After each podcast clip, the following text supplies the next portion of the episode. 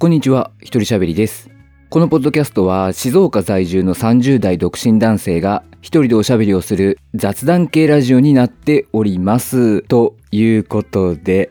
えー、非常に困りました。えー今回はですね、ちょっとあの僕の住んでいる静岡県がですね、台風15号の影響で大変な被害を受けました。今回はちょっとそのことについてお話をしたいと思います。えー家や車がね、浸水してしまうほどの水害に襲われた地域もいくつかありまして、現在も復旧作業の真っ只中です。えー僕自身もですね、断水っていうね、まあ、被害に遭いました、えー水道から全く水が出ない状態ですね。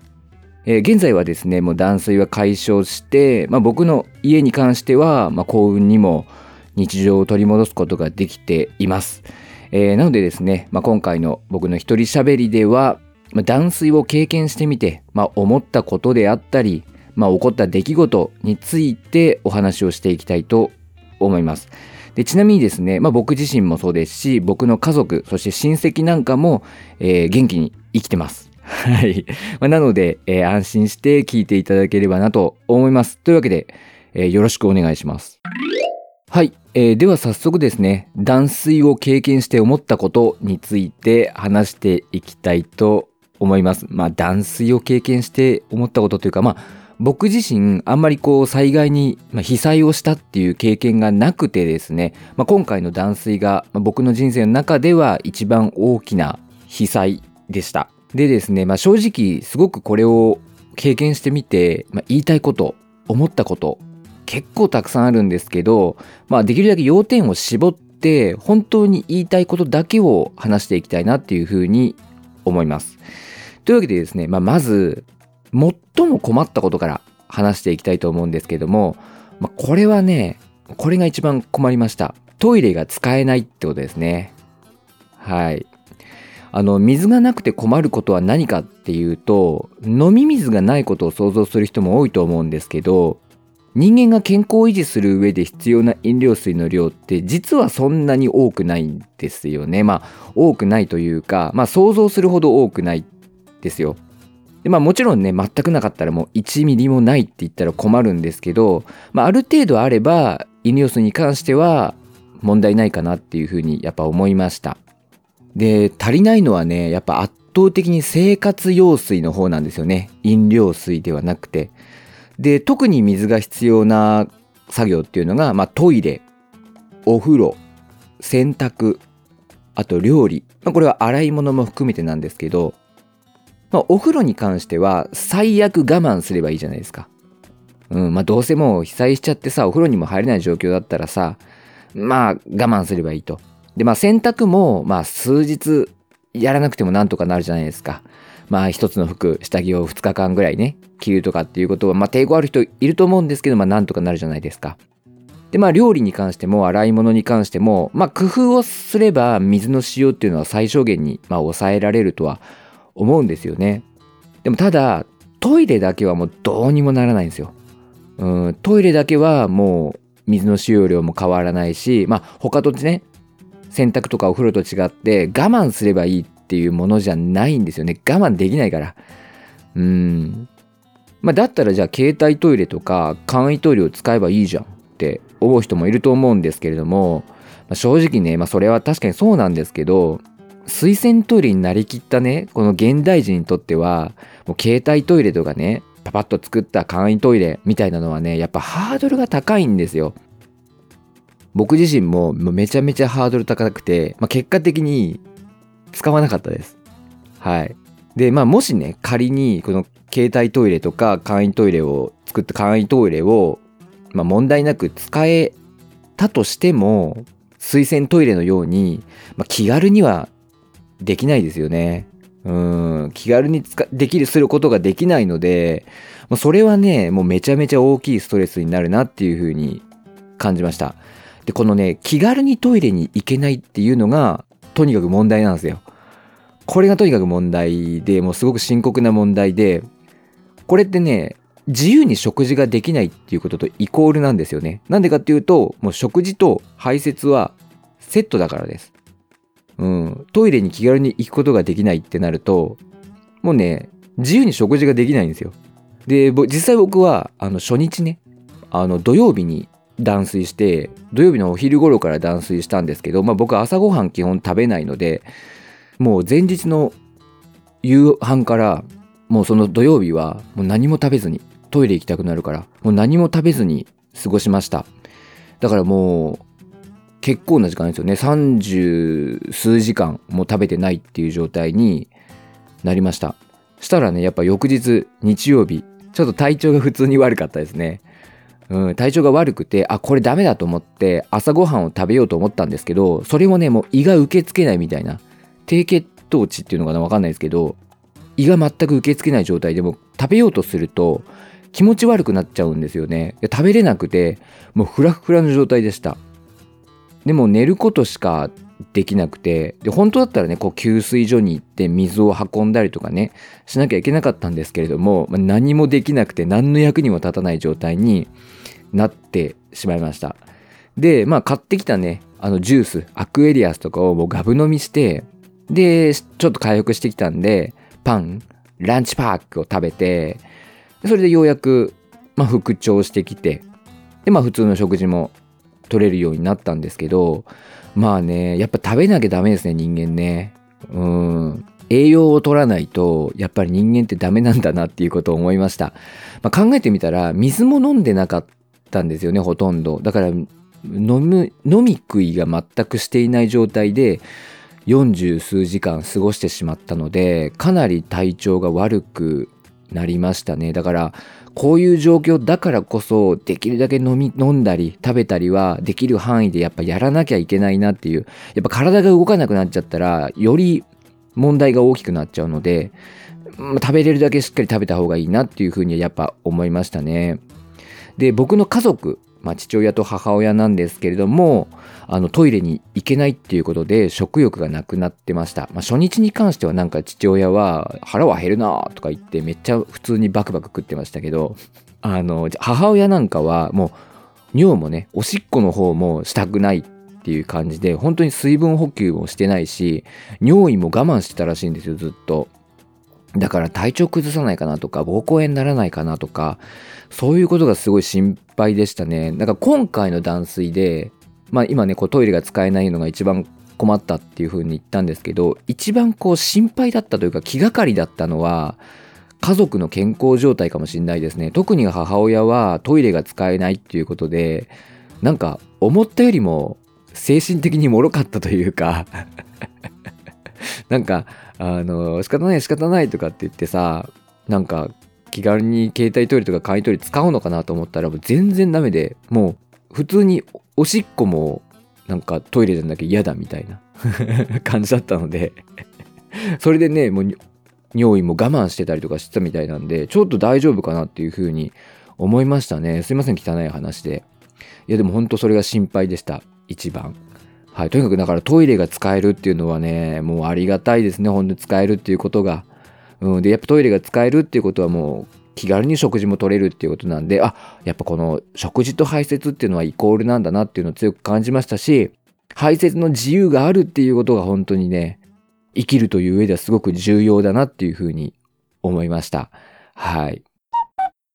でですね、次に話すことは、嬉しかったことですね。えー、断水になってみて嬉しかったことです。まあもちろん断水自体は嬉しくないんですけれども、えー、嬉しい出来事もありました。まあまずはご近所の助けですね。近所に、まあ、入浴施設があるんですけれども、結構広い入浴施設があるんですけれども、そこがね、お風呂をこの地域の人限定で無料提供してくれたんですよね。断水ということで。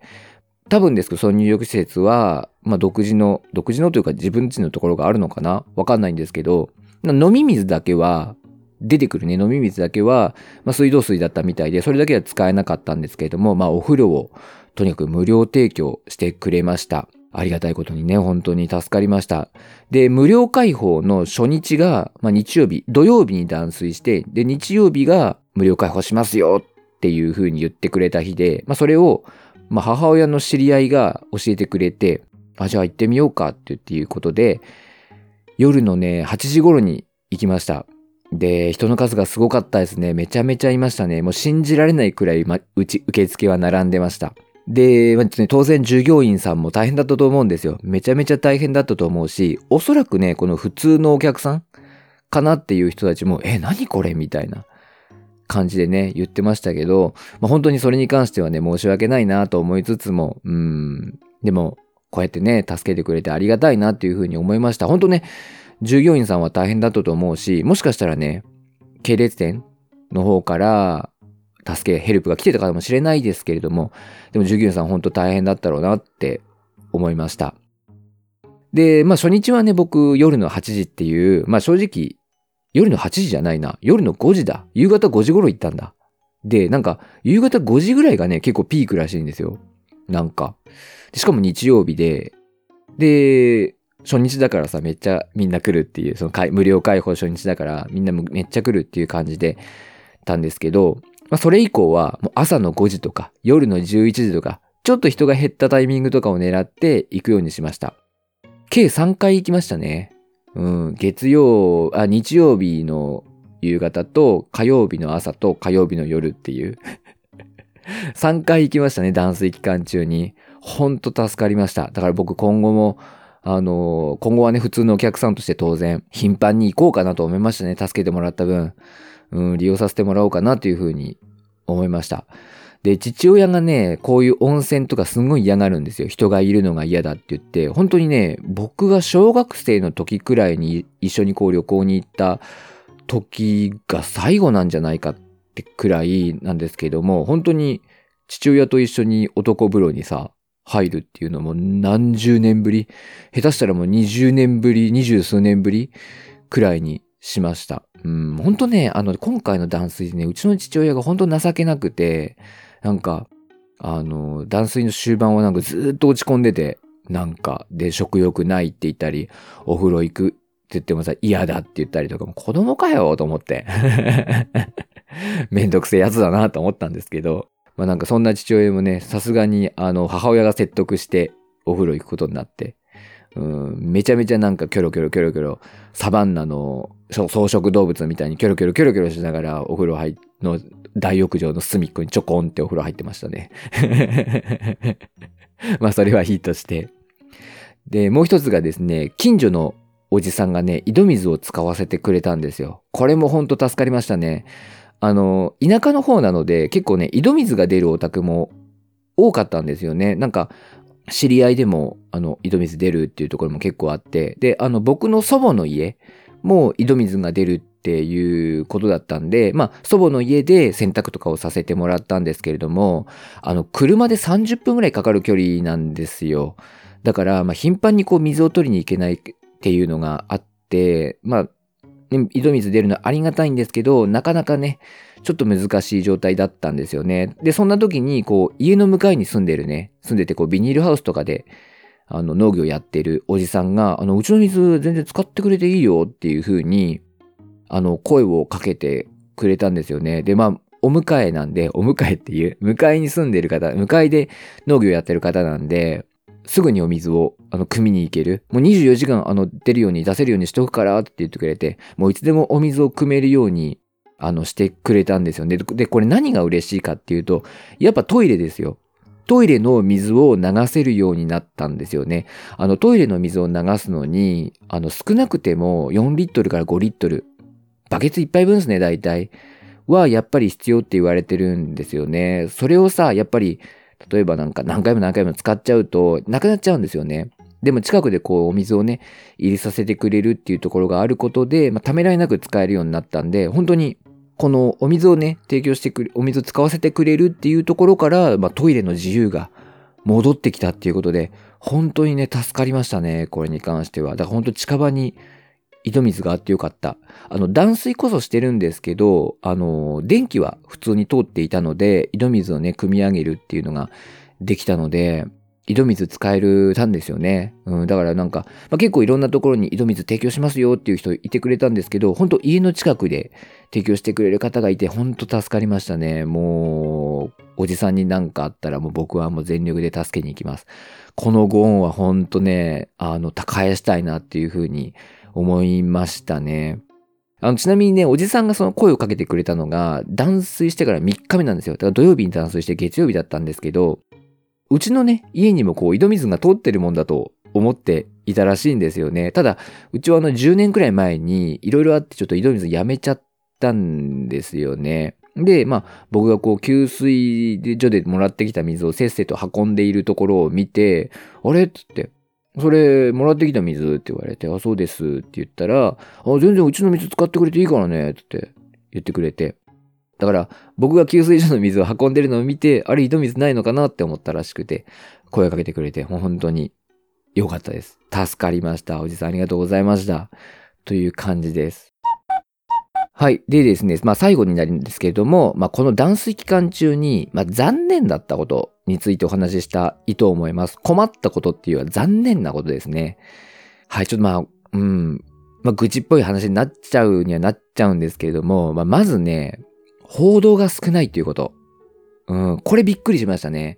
残念なことっていうかびっくりしたことで、あの、いざこう被災ですね、する側の立場、当事者になってみると、もうね、本当に報道が少ないな。なんでこんなに報道してくれないんだろうっていうふうに思いました。もうね、テレビなんかではほとんど取り上げてくれないし、その県内の放送、県内の番組でも取り上げてくれないっていう感じでしたね。で、一番驚いたのが新聞で、まあその、二日目ですね。断水が始まって二日目の新聞、長官の一面にその断水の情報が載ってないんですよ。一応ね、5万5千世帯、約5万5千世帯で断水って言われてたんですけど、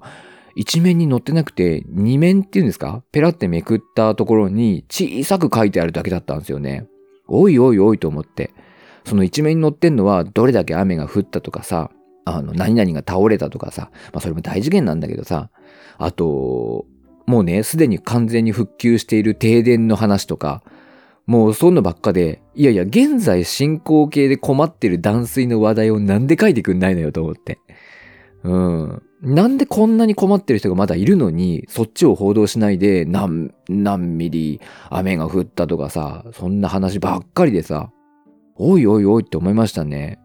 だからあ、あまりにもこう、メディアが、マスメディアが報道してくれないので、知らなかったっていう人も結構多かったと思うんですよ。で、まあ3日目頃からですね、ようやくこう SNS とかによってこう拡散が広まっていって、まあ、全国的にもこういう状況だ、断水してる状況だっていうのが広まっていくようになりましたね。あの、著名人の方とかインフルエンサーの方がこう現状をね、お伝えするようなこうツイートをしてくれたりとか、まあ、助けを求めてる人と助けられる人をこうつなぐ架け橋になってくれたんですけど、まあ、そういう著名人の方とかも、あのメディアのあのニュースを見てとかではなくて、こう自分に直接 DM とかをいただいて、こう拡散してくれませんかっていうふうに言われて、あ、そうなんだっていうことでこう拡散をしてくれたんですよね。拡散というか発信をしてくれたんですよね。うん、なので、あの、本当これは言っておきたいんですけれども、マスメディアの影響ではなくて、本当に SNS の力、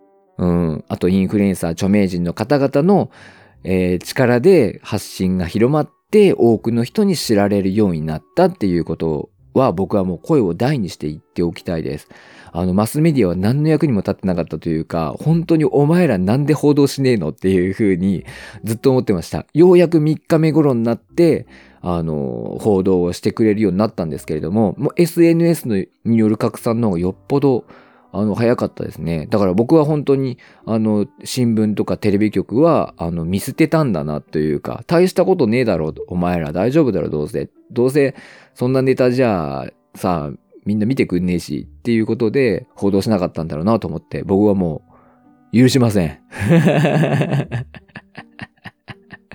いや、まあまあまあまあまあまあ、いいんです、いいんですよ。僕なんかもうほんと大したことなかったんで、僕なんか大したことなかったんで、まだあの、本当に困ってる方々とも、あのね、いて、まあそういうところの情報がどんどん広まって、あの、助けに来てくださる方とかもね、たくさんいるので、もういいんですけど、うん。なんでテレビとか新聞はあんなに報道してくれなかったのかなって、結構ね、SNS とかでも、あのー、何かこう、意図を感じるというか、わざとなんじゃねえかっていうくらい報道されないっていう風に言ってる人たくさんいたので、本当ね、あのメディアは本当ね、全国放送でもそうですよ。あの、一言言ってくれればさ、今ここがこういう状況ですっていうことを一言言ってくれるだけで全然違うと思うんですよね。だから取り上げてほしいなっていうふうに、あの実際に当事者になってみて思いました。うん。なんか、宮崎のね、方とかも先日の台風14号とかで断水とかね、いろいろ被害も出てるみたいですけど、僕も知らなかったですからね。うん。なんでそれをもっと発信しないのかなっていうふうには思いました。うん。で、次はですね、残念に思ったこと。行政が当てにならなすぎるっていうことですね。まあ、今回の本当ことに関しては、あの、行政もメディアも何の役にも立たなかったなっていうふうに思いました。あの、行政の本当動きが遅いし、情報発信が少ないし、で、その発信される情報も分かりにくかったりとか、ちょっといい加減すぎないっていうような内容だったりとかしたんですよね。でさ、なんか、広報静岡ですみたいなさ、なんかどこのとこにもあるのかな？なんか結構遠くからボワンワンワンワンってさ、行方不明者とかをお知らせするやつ？でさ、発信とかしてるけど、もう聞こえねえよって、もう車一台通っちゃったら聞こえねえよみたいな感じだし、なんか聞いてると詳しくはホームページでみたいな感じなんですけど、いやじゃあそのさ、ネットとか使えない高齢者の人とかどうすんだよって思ったりとか、もうそういうことをするんだったらさ、もう各自治体に連絡してさ、その自治体の放送とかで流してあげるとかさ、なんでそういうことができないのっていうふうに思いましたね。で、そのホームページもさ、見にくいしさ、うん、SNS の発信もさ、少ないしさ、うん、なんかこう、被災してる人たちが知りたい情報をなかなか発信してくれないしさ、もう、なんか、なんか頼りないなっていうふうに思いました。で、まあ、SNS とか見ても、国や県や市が何もしてくれないっていうふうに嘆いてる人がいて、もう行政当てになんないわとかっていう人もね、あの、いたんですよね。まあ、ただこれに関しては、もうね、多分こういうもんなんだと思う。うん。はっきり言ってみんなね、行政を当てにしすぎ。あの人たちも人間だし、うん、逆にこう、なんだろう。なんて言うんだろう。硬いじゃん。いろいろ。うん、だからね、行政当てにしない方がいいと思った。なんかこう民間の方がやっぱスピーディーですよね、行動が。うん、なんかこうボランティア団体の方だとか、なんかそういう方々の方がスピーディーに動いてくれてるなっていうのはすごく感じました。だからあんま行政はね、やっぱ当てにしちゃいけないなっていうのあの行政が助けてくれるとかさ、税金払ってんだから助けろって言ってる人いましたけど、うん、なんか別にね、そうやって働いてる人も僕らと変わんない人間ですから、うん、助けてくんないっすよ。やっぱり。そういう人たち自身もね、家がちょっと浸水したりとかさ、なんかあったりとかすると思うしさ、うん、助けてくんないっすね。だ行政は当てにならないし、当てにしちゃいけないなっていうふうに思いました。で、ニュースにもなってましたけど、この静岡県がね、自衛隊に災害派遣要請をしたのが断水の3日目。まあ、正確には48時間後ぐらいだったんですよね。それがね、まあなんでこんな遅くなったのかっていうことを結構報道されてましたけど、あの、静岡市長がなんか2日目とかにこういろいろ情報収集をしていて、その上で連休明けに派遣要請をしようって判断したらしいんですよね。な、バカ野郎と。なんでこう情報収集して状況もね、現地にまで足運んでみて、その上で、よし、連休明けでいいでしょって思うのかっていう話なんですよ。いや、一刻も早く要請しろよって話じゃないですか。僕だったらね、僕なんてね、SNS で見た情報だけですけど、日曜日の時点で、2日目の時点で、いや、これは一刻も早く自衛隊派遣要請して助けてもらった方がいいなって。だからどこに派遣要請した方がいいかとかっていうのをね、すげえめちゃめちゃ考えて、で、一刻も早く要請しますよ。うん。なんでこの状況で連休明けでいいかなって思えるのかと思いましたね。のんきなやつだなと思いましたね。本当に。それでまあ、あのトップのね、判断が遅いので、結局自衛隊派遣要請。だからもう2日目なんかは、なんで自衛隊派遣要請してくれないんだろうと思いながら過ごしてた人が大半だったと思います。で、まあ自衛隊の方々が入ってくれて、まあ助かった方々っていうのもね、非常に多いと思うんですけれども、あの今回のね、ほんと静岡市や県の対応はほんと下手くそだなっていうふうに僕は感じました。うん。あの、特にほんと静岡市長ですよね。ダラダラダラダラしてさ、なんか本人はなんか一生懸命情報収集してたんで、それに時間かかったんですっていうかもしれない、言ってましたけど、いや、情報収集に時間かかって、その上でお前、連休明けでいっかって思ったんだろうっていう話なんですよね。うん、だから、認識が甘かったのか何なのかわかんないですけどね。あとなんか静岡市長もね、なんかもう、要請できる準備はできてたけど、なかなかこう市から要請がなかったから、なんかじりじり待っていました。みたいなこと言ってたけど、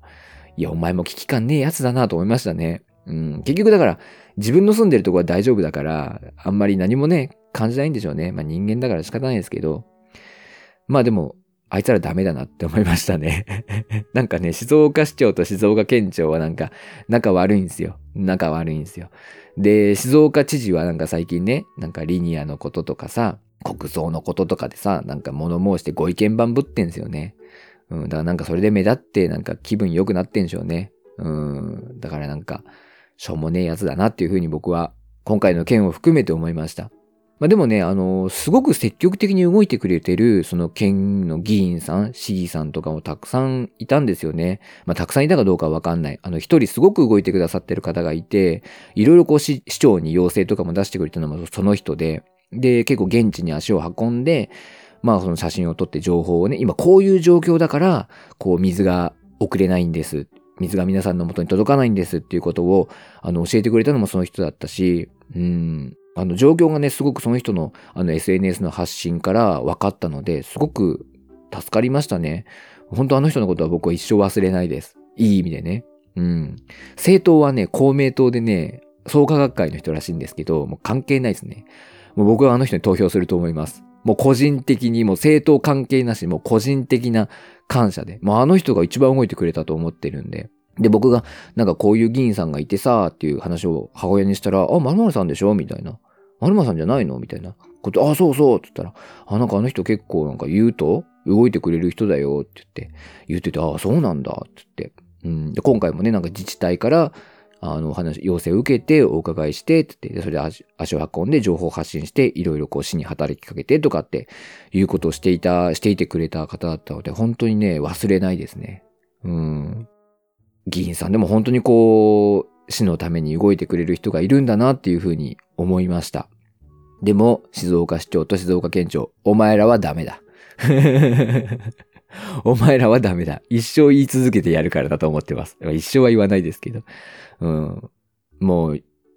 なんだお前ら、つって。思ってます。はい。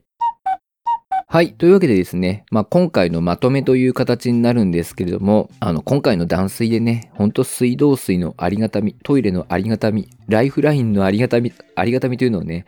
強く感じました。まあ、だからこう、日々電気とか水道を守っている方々っていうのは本当ね、神様ですよ。本当に。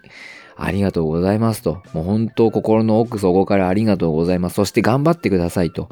いう気持ちでございます。本当にね。当たり前じゃないんですよ。もうね、言われてると思いましたね。当たり前じゃないからな、お前。当たり前じゃないからな、日常は。ってね。言われてるなというふうに思いました。本当に。で、まあ、そのね、日常のありがたみを感じると同時にさ、なんかこう、まあ、文化的なっていうの？こう、生活を送るこの現代人の脆さみたいなのも感じましたよね。ほんとさ、野生動物みたいにさ、もうパクパクってその辺のもの食ってさ、で、もうその辺でプリプリって排泄できたらさ、もうどんだけ楽かっていう風に